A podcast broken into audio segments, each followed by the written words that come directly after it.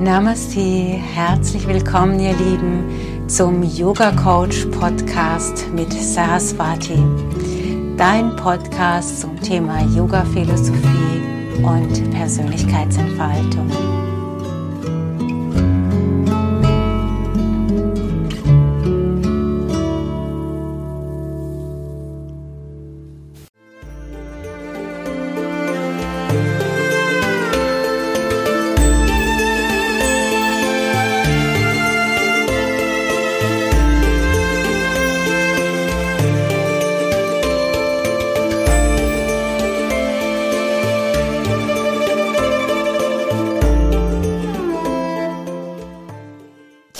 Herzlich willkommen zu unserem Yoga Coach Podcast. Ähm, Namaste, liebe Zuhörerinnen und Zuhörer. Namaste, liebe Saraswati. Namaste, Rebecca. Namaste, ihr Lieben. Ähm, wir haben euch ja gebeten oder aufgefordert, uns Themenvorschläge zu schicken. Es kommen immer mehr. Wir freuen uns äh, sehr. Wir arbeiten die so nacheinander ab und schickt gerne weiter. Also äh, finden wir ganz klasse. Heute geht es um das Thema Verbundenheit. Ähm, das kam auch aus unserer Zuhörerschaft, also sprich von euch. Ihr habt euch das gewünscht. Ähm, und ja, wir haben sehr oft schon über Verbundenheit gesprochen, über das Einssein, aber das immer nur so am Rande. Und ähm, ja, ich muss sagen, ich kann da auch, wir haben das andiskutiert, aber ich kann da auch, das ist für mich genauso schwer äh, greifbar wie für unsere Zuhörer. Also von daher, ja, fang mal direkt an zu erklären, was verbindest du denn mit Verbundenheit? Das ist ja relativ große, großer Komplex, finde ich. Mhm. Ja, wir haben ja letztes Mal über das Ego gesprochen und dass wir ohne Ego eigentlich verbunden bleiben. Also, dass wir diese Trennung vom Göttlichen, vom Universum, von allen gar nicht spüren würden, würden wir das Ego nicht haben. Das hilft uns erstmal im ersten Schritt äh, eben in, also individuell leben zu können, das Leben individuell gestalten zu können oder auch so ein Ich-Bewusstsein zu haben.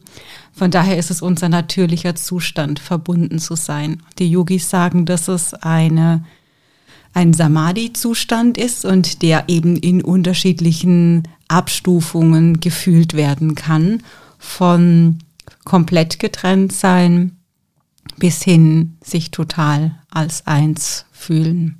Mhm. Und ist die Mehrheit dann in der Mitte oder ähm, jetzt gerade so, ähm, was wir alles so durchmachen, fühlt sich ja eher getrennt an, wenn jeder zu Hause sitzt und wenig Kontakte haben soll. Mhm. Vielleicht wird durch dieses Getrenntsein deutlicher, dass es ein Zustand ist, den die meisten Menschen nicht haben wollen. Dadurch wird das Bewusstsein vielleicht gerade auch geschärft, diese Verbundenheit äh, fühlen zu wollen. Von daher äh, vielleicht eine ganz interessante Entwicklung, dass äh, mehr Menschen sich Gedanken darüber machen, inwiefern bin ich denn verbunden und äh, wie, wie fühlt sich das an? Wie fühlt sich das denn an? Also wenn ja, man ist verbunden, auch wenn man sich nicht sieht mhm. oder auch wenn man sich physisch äh, nicht sehen kann, wenn man nicht in einem Raum ist und trotzdem fühlt man sich verbunden, selbst wenn man vielleicht nicht so viel Kontakt hat äh, gerade kann man sich ja trotzdem verbunden fühlen, mhm. gefühlsmäßig beim anderen auch sein oder mit dem anderen sein. Und wir arbeiten traditionell, sage ich jetzt mal, gerne mit äh, Schubladen denken und das Einteilen von Schubladen die Person ist in der Schublade und die Person ist in jener Schublade. Und dadurch äh, erschaffen wir eine künstliche Trennung die, äh, bis hin zu ähm, ja bis hin zu Hass, der dadurch entsteht, äh, mhm. äh, wenn man Menschen in Schubladen steckt. Wie entsteht denn überhaupt Schubladendenken? Ich glaube, dass es manchen Menschen Sicherheit gibt, äh, andere in Schubladen zu stecken, damit sie sie einordnen können, damit sie sie besser verstehen können. Und sie machen sich vielleicht nicht so gerne die Mühe, differenziert zu erspüren und zu verstehen, wo der andere steht, sondern er macht sich in dem Fall dann vielleicht leicht zu, zu sagen, ja, ist halt in der in der Schublade Punkt, Schublade zu, fertig. Ähm, das ist natürlich eine sehr vereinfachte, vielleicht äh, eine sehr kindliche Haltung, äh, mit Mitmenschen umzugehen. Und ähm, da denke ich, dass sich das im Moment in der Gesellschaft sehr zuspitzt, dieses Schubladendenken.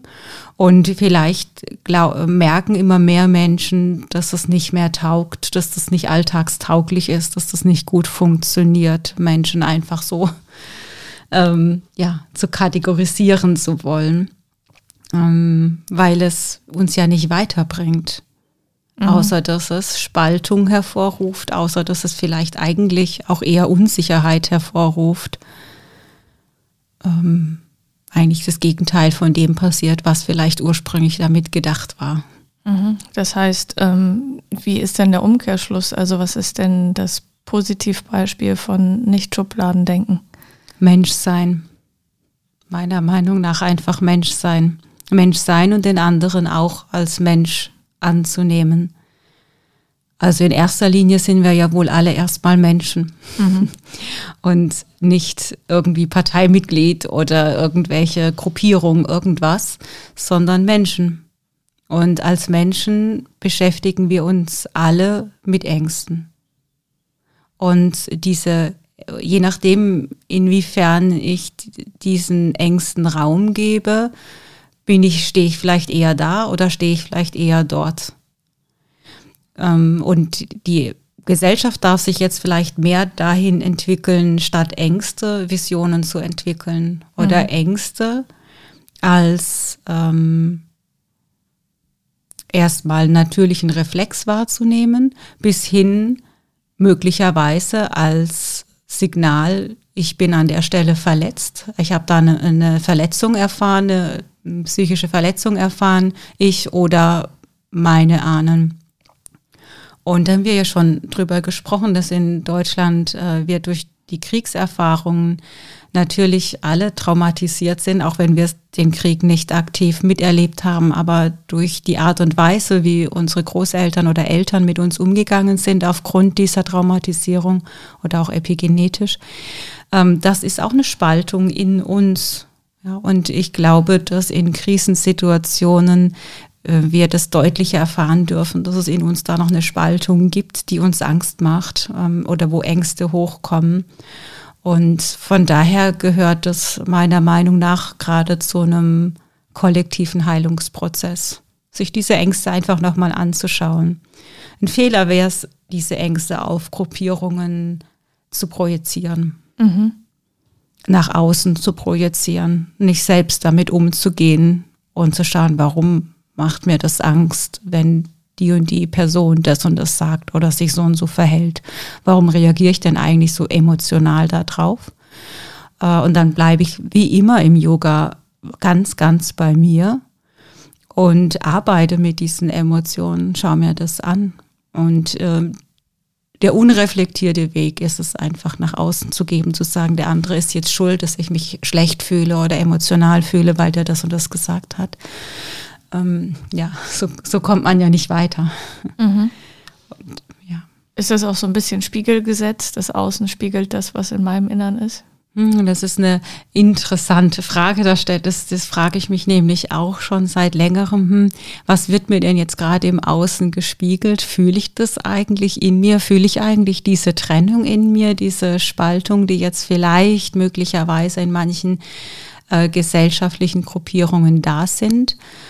Ähm, bedingt, also ich sicherlich bin ich noch nicht eins in mir, aber ja, wie ich sagte, es ist ähm, ja bei jedem anders. Der eine fühlt sich vielleicht getrennter, der andere nicht so getrennt. Es kommt vielleicht darauf an, wie viel man an sich schon gearbeitet hat. Ähm, es ist auch ein Gesetz, dass im Außen sich schon auch mal was zeigen kann, was nicht mit im Innern in Resonanz geht. Aber dann ist es nicht von Dauer, mhm. weil es ja, ein universelles Gesetz, dass es nicht geht, dass du von außen etwas gespiegelt kriegst, was du in dir, mit dem, was du in, zu dem du in dir nicht Ja sagst. Also ich finde ja immer den Mauerfall ein schönes Beispiel. Ähm, also da war ganz klar im Außen erstmal diese Trennung der Mauer da und die Menschen haben es akzeptiert, weil sie in sich diese Trennung gespürt haben, diese Abspaltung von ihren Gefühlen nach dem Krieg. Und irgendwann war das aber geheilt, irgendwann war das vorbei und sie haben in sich gespürt, ich fühle mich ganz stark verbunden mit den Westdeutschen oder die Westdeutschen mit den Ostdeutschen. Ich fühle da gar keine Trennung. Oder wir dann als äh, nachfolgende Generation, ich weiß noch, wie ich im Geschichtsunterricht saß und gedacht habe, hä, die Deutschen sind von den Deutschen getrennt, das kann nicht sein. Das fühlt sich nicht richtig an. Das fühlt sich nicht so an, dass das von Dauer sein kann. Und ich glaube, das war ein kollektives Gefühl. Und das Ergebnis kennen wir ja. Und ähm, ich glaube, dass sich die Menschen mehr und mehr dahin entwickeln, diese Mauern einzureißen und ähm, diese Verbundenheit zu fühlen, den anderen in seinen Ängsten stehen lassen zu können, bis hin zu verstehen zu können, weil es ist eine Urangst, krank zu werden oder zu ähm, äh, die Angst vor dem Tod kennen wir Yogis von den Kleshas, von einem der fünf Leiden. Da haben wir ja auch schon drüber gesprochen, dass es eben Leid verursacht, die Angst vor dem Tod. Ja, von daher ist es ein altbekanntes Problem und von daher kann ich ja jeden darin annehmen, wenn er Angst hat. Oder andersrum, äh, die Yogis haben als höchstes Ziel Freiheit. Das heißt, ich kann auch jemanden annehmen, der Angst davor hat, seine Freiheit zu verlieren. Ob das real ist oder nicht real ist, das ist wieder ein ganz anderes Thema. Aber wenn er das so fühlt, dann kann ich den absolut da annehmen und genauso als Mensch sehen und als Mensch fühlen und bei ihm sein. Ich muss deswegen keine Trennung äh, irgendwie forcieren. Das sind für mich ganz normale menschliche Themen. Mhm. Ähm, du hast vorhin äh, gesagt, man sollte sich seinen Ängsten stellen, ne? weil das im Prinzip so der Ursprung von allem ist. Wie mache ich das denn? Also ja, dann habe ich meine Angst erkannt und dann wird sie ja nicht weniger.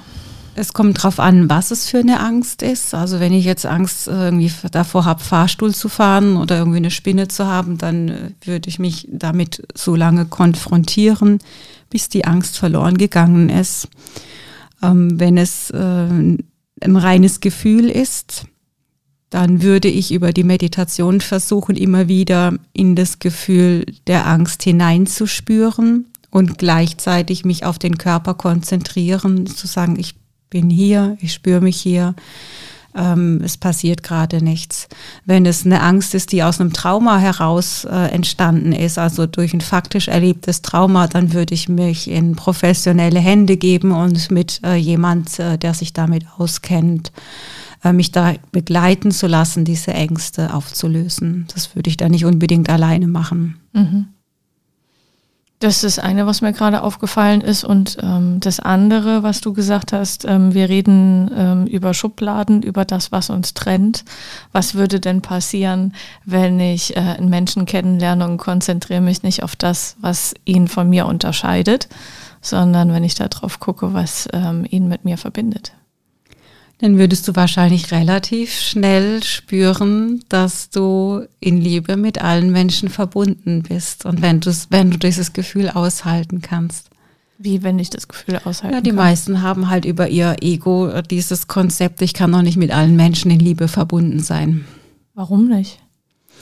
Ähm, weil manche Menschen denken, dass Liebe so einen Exklusivanspruch hat an die Familie zum Beispiel. Erstmal. Ja, aber im Prinzip, wenn ich meine Freunde um mich habe oder Bekannte, dann ist es ja auch Liebe, nur halt anders. Also mhm. genau. Und dann dehnt man ja diesen Kreis äh, der Liebenden immer weiter aus über die Freunde, dann über die Bekannten zu Leuten, die du auf der Straße siehst, wo du die Verbundenheit spüren kannst, eben weil du dich genau darauf konzentrierst, was dich verbindet. Mhm. Könnte ja eigentlich so einfach sein, ne? Was mache ich denn jetzt, wenn ich ähm, trotz allem aber jetzt ähm, zu Hause sitze, mache den ganzen Tag Homeoffice, ähm, kann mich nur mit einem Haushalt treffen und fühle mich durch das, diese Gesamtsituation einfach sehr getrennt und das schon seit sehr langem. Also da kann ich ja noch so sehr an meinen ähm, Ängsten arbeiten, aber ähm, das erzeugt ja auch ein Getrenntsein von, also das von außen erzeugt ist. Mhm. Aber da würde ich behaupten, dass dieses Getrenntsein vorher schon da war, nur vorher nicht gespürt worden ist. Dass das ein Gefühl in dieser Person ist, das sie schon immer hatte. Sich allein gelassen zu fühlen. Das kann ja schon etwas sein, was in der Kindheit öfter passiert ist. Mhm. Dass das Kind tatsächlich öfter allein gelassen wurde oder zu lange schreien musste oder oder. Und dann ist das so eine Grund, ein Grundgefühl in der Person, das dann durch die jetzige Situation einfach nur geweckt wird. Ähm, natürlich ist es ja faktisch auch so, dass sie alleine ist, aber ähm, dieser Schmerz dabei, wenn da ein Schmerz ist, dann ist es eher ein Zeichen dafür, das darf noch geheilt werden.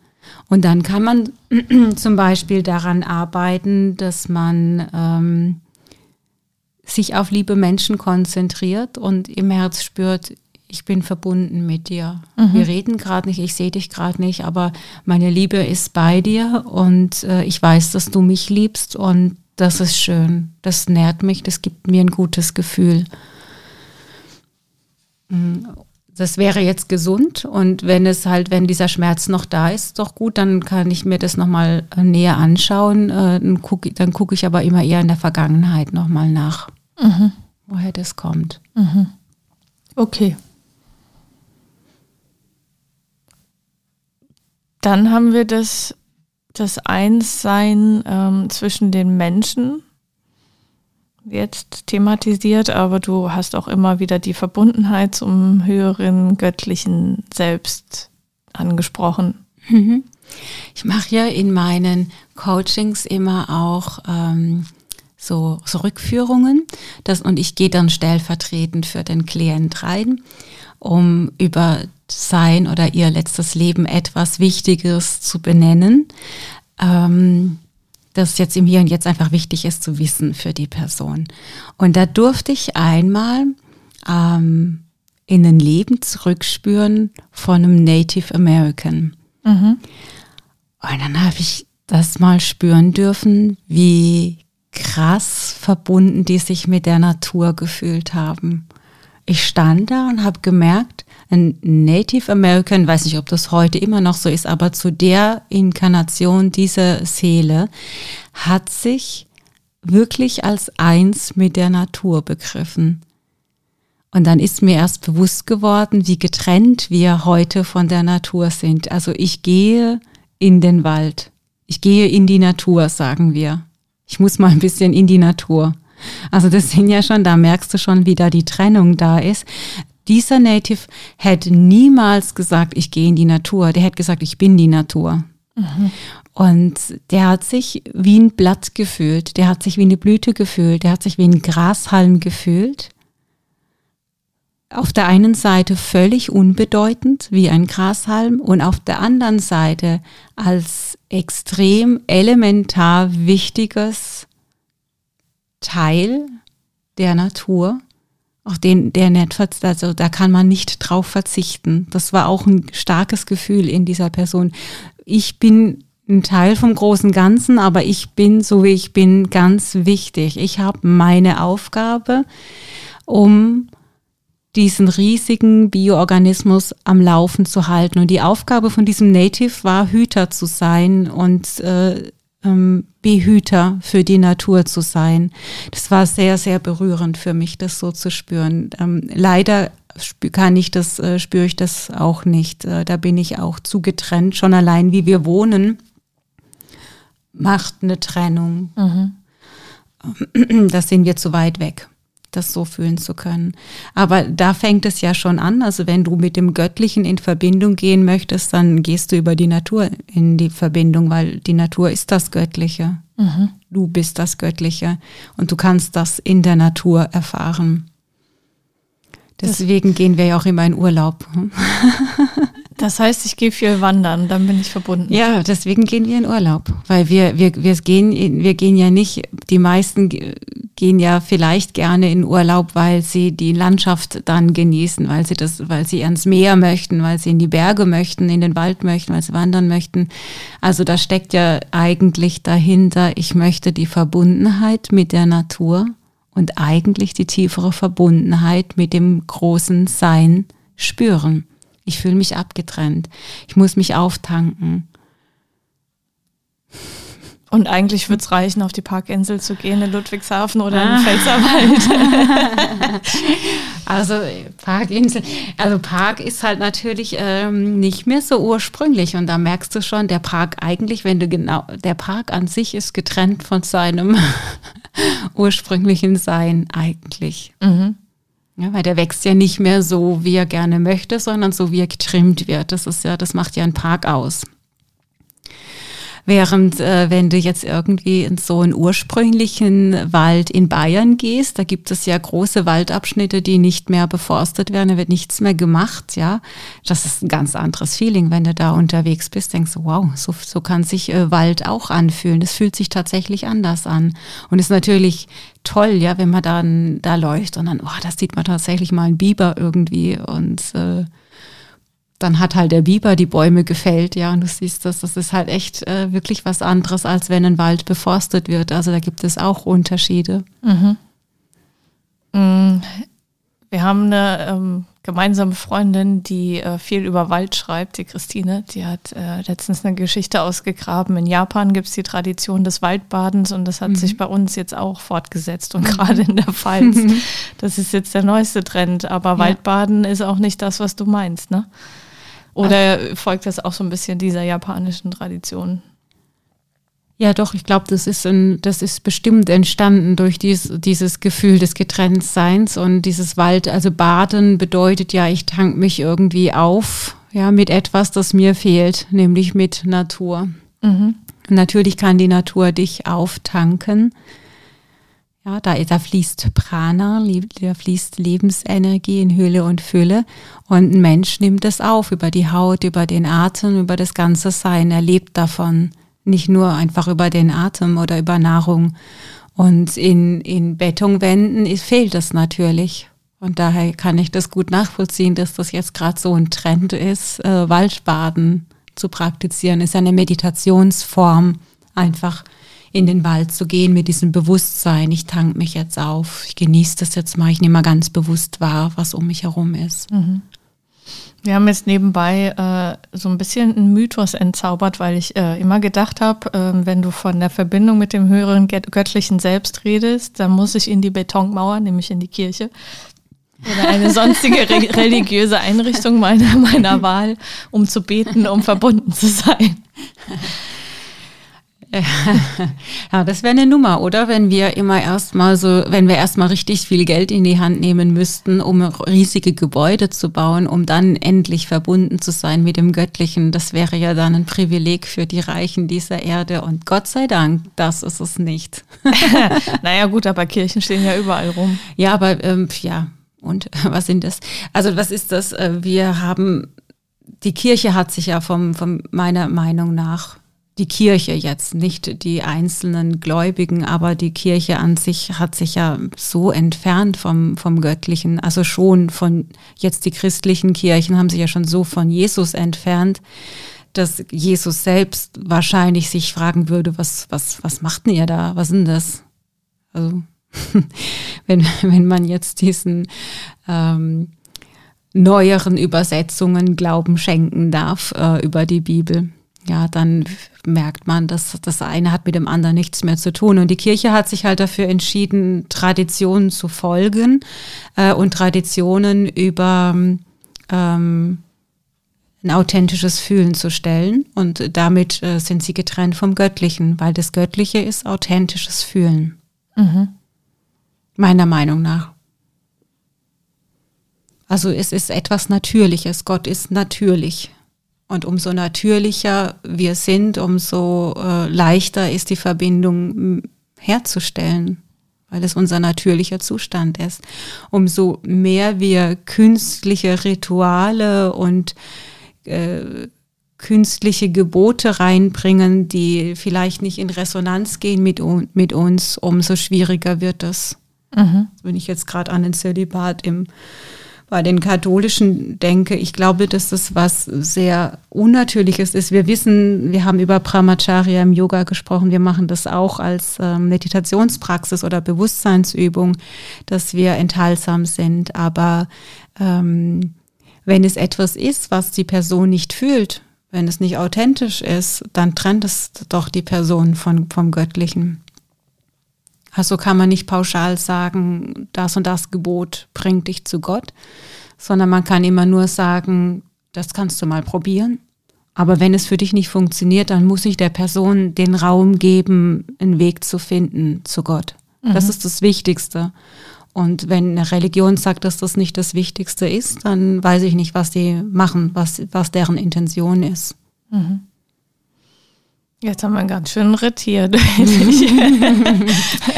ja, es zieht sich ja durch alle Gesellschaftsschichten und durch alle Alltagssituationen, ob da Trennung ist oder ob da Verbundenheit ist.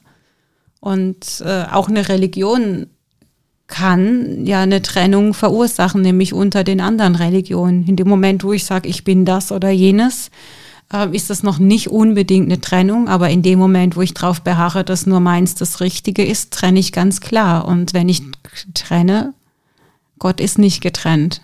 So, das ist, das ist für mich einfach nur, das ist, so fühle ich das halt. Mhm.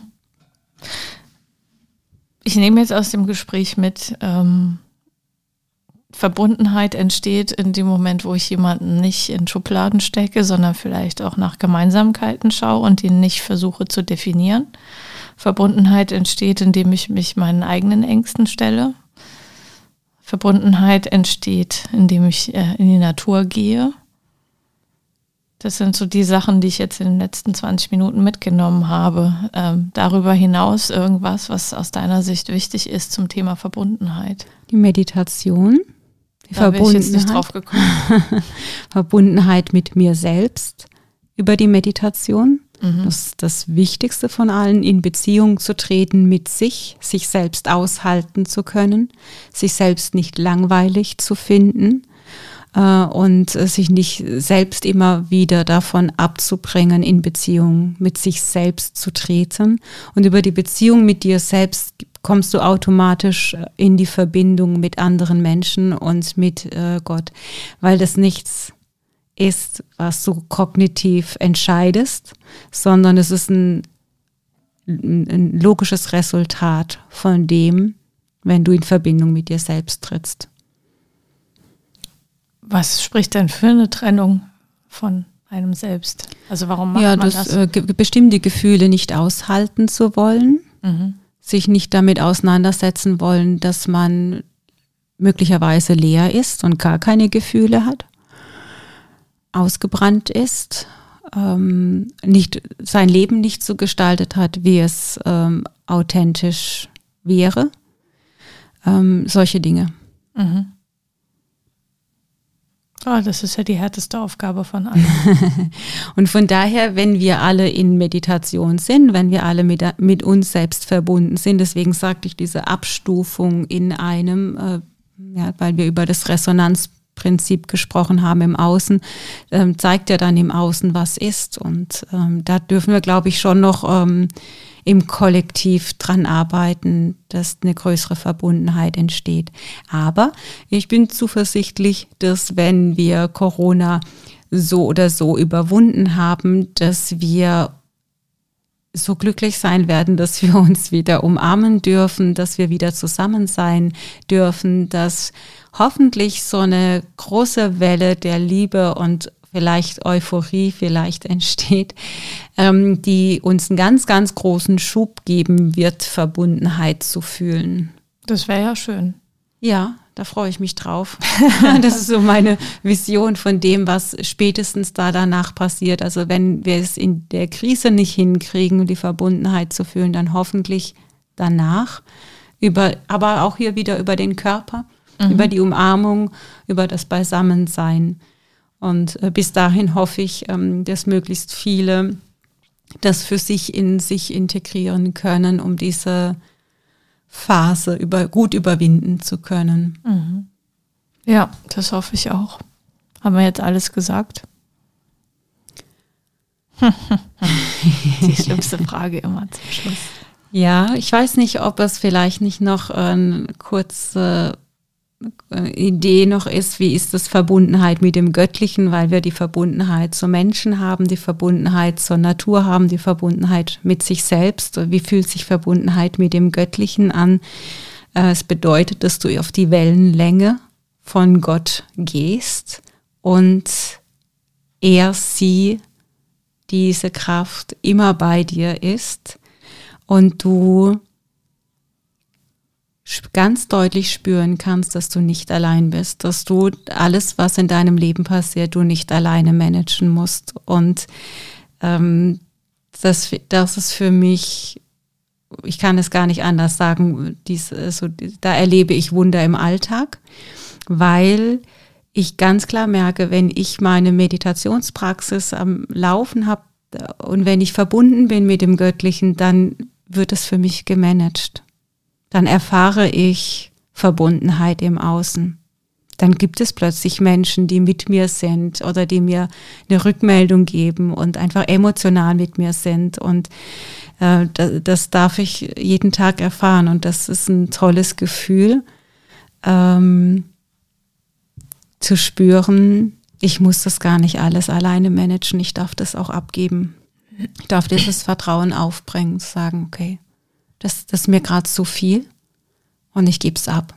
Und dann darf ich die Erfahrung machen, dass es abgenommen wird. So, ich bin jetzt ja kein, ich gehöre ja keiner Religion an, sondern es ist wirklich eine ganz praktische Erfahrung, die ich gemacht habe, die ich äh, ganz, ganz toll finde, die mich zutiefst entspannt. Und ähm, ja, da fühle ich Verbundenheit und über diese Verbundenheit lässt sich es einfach so viel leichter leben. Ach Gott, das klingt schön. Mhm. Das ist auch schön. Also meditieren, meditieren, meditieren. Ja, oder beten, beten, beten. Wie du es in der Kirche. Das ist ja, Nein. dein, dein Weg Nein. ist völlig in Ordnung. Waldbaden, Waldbaden, Waldbaden. Dein, dein Weg ist völlig in Ordnung. Nimm den Weg, der für dich geht, aber ähm, bleib dran. Aha. Und dann darfst du diese Erfahrung machen, dass äh, für dich gesorgt ist einfach. Es ist für manche mit Sicherheit noch ein weiter Weg. Ich nehme mich da nicht aus. Aber es ist immer schön, wenn du Perspektiven aufzeigst. ja. Ja. Ich glaube, diese Wechselbewegung von dranbleiben und weggehen kennen alle. Also ja. Ich glaube, man darf sich da nicht äh, selbst zu arg verurteilen, wenn man jetzt wieder weg war von der Meditation oder weg war von sich. Dass man aber immer wieder sich bewusst macht, hey, es läuft doch einfach viel besser, wenn ich dran bleibe. Was, was stören mich fünf Minuten Stille am Tag oder zehn? Und mhm. ja. Ja, okay, verstanden. Jetzt alles gesagt? Jetzt ist alles gesagt. Okay. Dann lassen wir das noch ein bisschen nachwirken. Mhm. Freuen uns wie immer auf Likes, Kommentare, Impulse von euch, liebe Zuhörer. Und sehen, hören uns, nicht sehen uns. Beim nächsten Mal wieder. Vielen Dank für heute, Saraswati. Namaste. Ja, in aller Verbundenheit. Namaste.